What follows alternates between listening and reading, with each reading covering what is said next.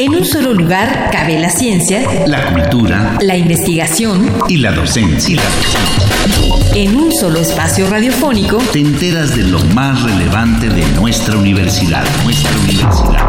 Aquí, en Espacio Académico Apaunam. El pluralismo ideológico, esencia de la universidad. Esencia de la universidad. En esta emisión, donación de órganos.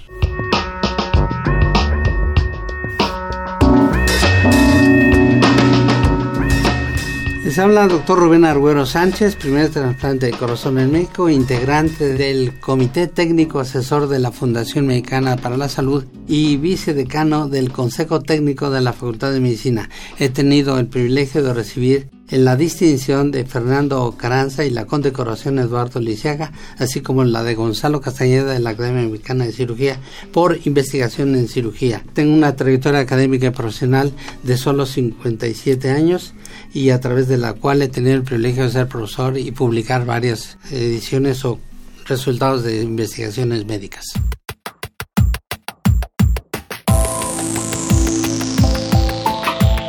Continuaremos hablando de la donación de órganos, su importancia, cómo estamos en relación al resto del continente y del mundo en general y hablaremos de la posibilidad de donación de órganos en pacientes que han sufrido paro cardíaco como, primer evento y manifestación de muerte. Muchas gracias por participar en nuestro programa, doctor Arguero. ¿Hasta dónde nos comparamos con países como Francia y con respecto a la donación tácita y obtención inmediata de órganos versus la necesidad del consentimiento de la familia? En materia de trasplante de órganos a partir de un sujeto que ha perdido la vida, Francia lleva a cabo la extracción de órganos que son útiles en el mismo sitio de donde ha ocurrido la muerte y no necesariamente para consultarlo a la familia o bien obtener los eh, conceptos por escrito de la donación de órganos en vida.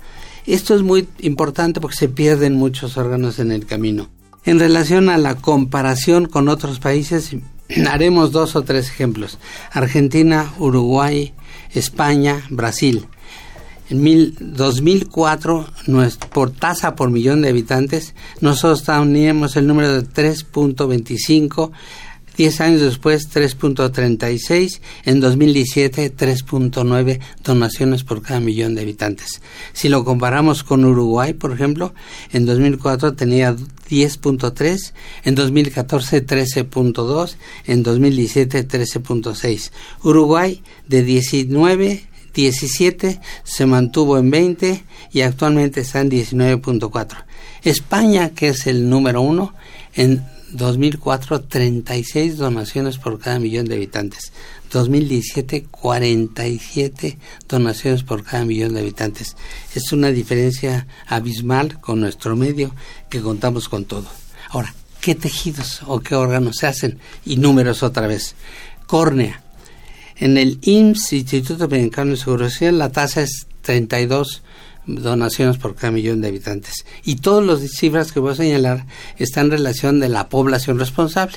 El ISTE tiene 12.6, eh, eh, sector seguro popular ha permitido 8.4 eh, y lo que llama muchísimo la atención es que córnea se encuentra en el medio privado 506.7. Es una diferencia abismal. Y dice uno, ¿por qué?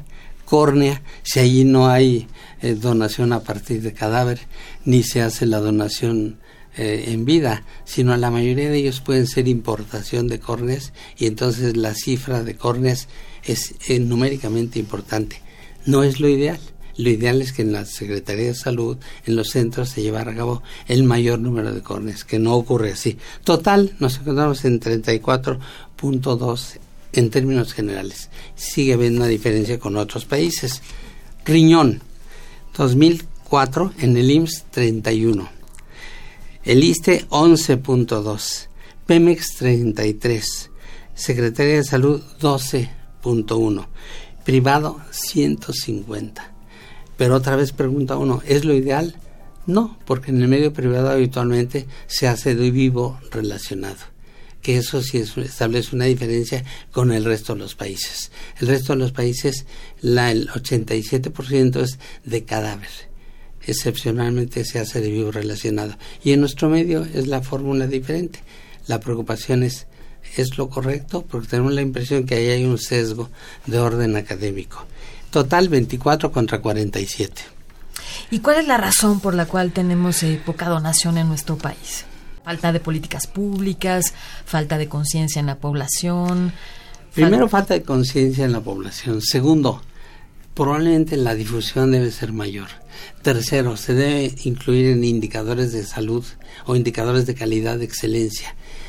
El Centro Nacional de Tecnología en Salud, el CENETEC, tiene desde el 2011 perfectamente establecido el concepto de, muerte cerebral en los eh, comités o en los, en los eh, grupos de información, indicadores generales de salud.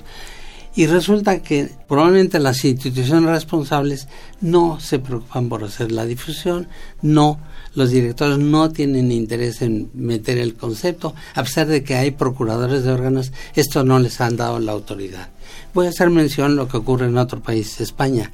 Desde que se detecta un donador potencial, a partir del punto cero empiezan a considerar la posibilidad de que se les dé un reconocimiento económico.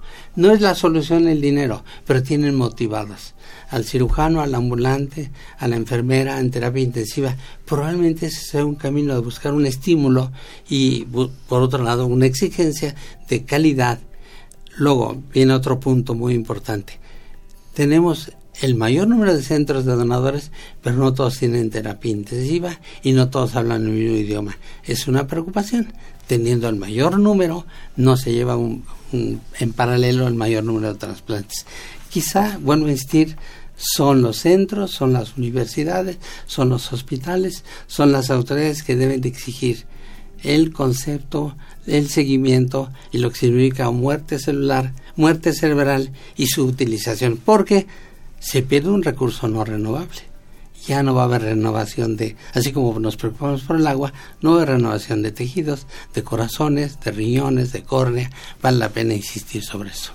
Doctor, en el programa anterior hablamos de la posibilidad de hacer donación de órganos en los casos de muerte cerebral pero ¿se puede hacer en los casos de muerte por paro cardiorrespiratorio? Un concepto interesante. México 2004, cero obtención de órganos a partir de un sujeto que tenía paro cardíaco. 2014, 0%. 2017, 0%. En América en general, 2004, 0.45. 2017, 2.2. Global, global, el mundo, 2004, 0.11. Actual, 2.23. Quiere decir que sí se puede tener esa posibilidad. Y en el programa anterior hablamos algo de Francia y ahora bueno insistir, el concepto de muerte, el concepto de consentimiento tácito es una mm, oportunidad importante para obtener a partir de un paro cardíaco sin consultar directamente a la familia y que no es una, una agresión ni una falta de respeto, pero sí hay que sensibilizar que en vida se puede decidir de tal manera que cuando ocurra la muerte obtener el órgano de inmediato y ofrecérselo a quien lo requiere. ¿Y las donaciones en otro tipo de muertes por accidente o por otro tipo de situaciones podrían hacerse? Hay una tabla muy buena que lo publicamos en el libro de trasplante de corazón y de pulmón donde se pone con claridad en qué condiciones murió infectado, paro cardíaco, trauma, porque a veces dice usted yo quiero tomar el corazón, pero exactamente en el corazón le llegó el, camionazo el golpe o el balazo, entonces ya no se toma. Entonces depende la causa de la muerte, las condiciones al momento de morir, la edad del paciente y la funcionalidad del tejido. Porque usted quiera obtener donación múltiple, hay órganos que no se pueden tomar, son más, más sensibles a la pérdida de circulación. Tenemos el cerebro, rápidamente sufre un daño en cuanto hay mala circulación, por eso muere en muerte cerebral. El hígado también es muy sensible. Los pulmones, el tiempo que toma y aplica debe ser menor a cuatro horas. El corazón puede aguantar siete horas, el hígado hasta doce horas, el, la hasta quince días. Es decir, depende del tiempo que se toma, pero las condiciones, el momento en que la toman.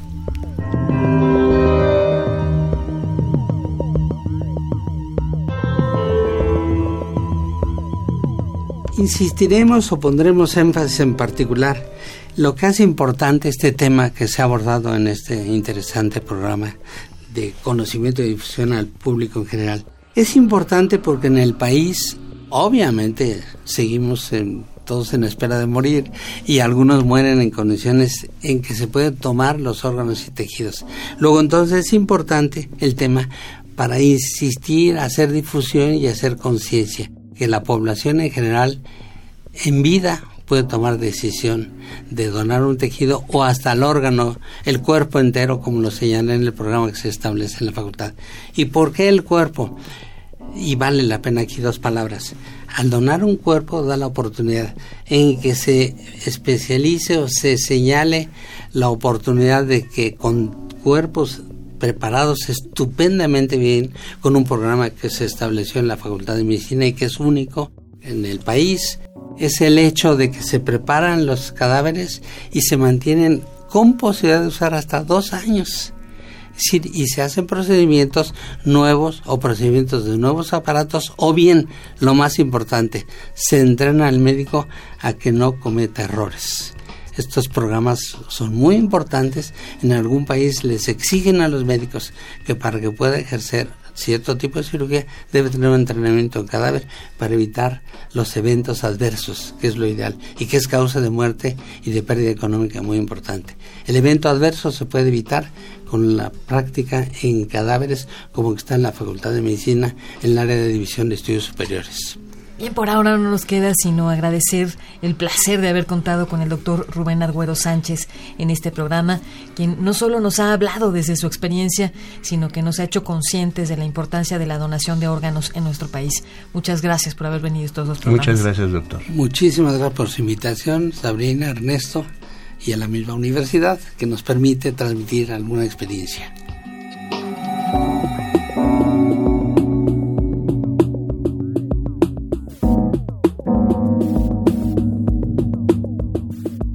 Participamos en la elaboración de este programa, en la realización y postproducción Oscar Guerra, el guion de Sabrina Gómez Madrid y en la operación técnica nuestro compañero Ricardo Pacheco.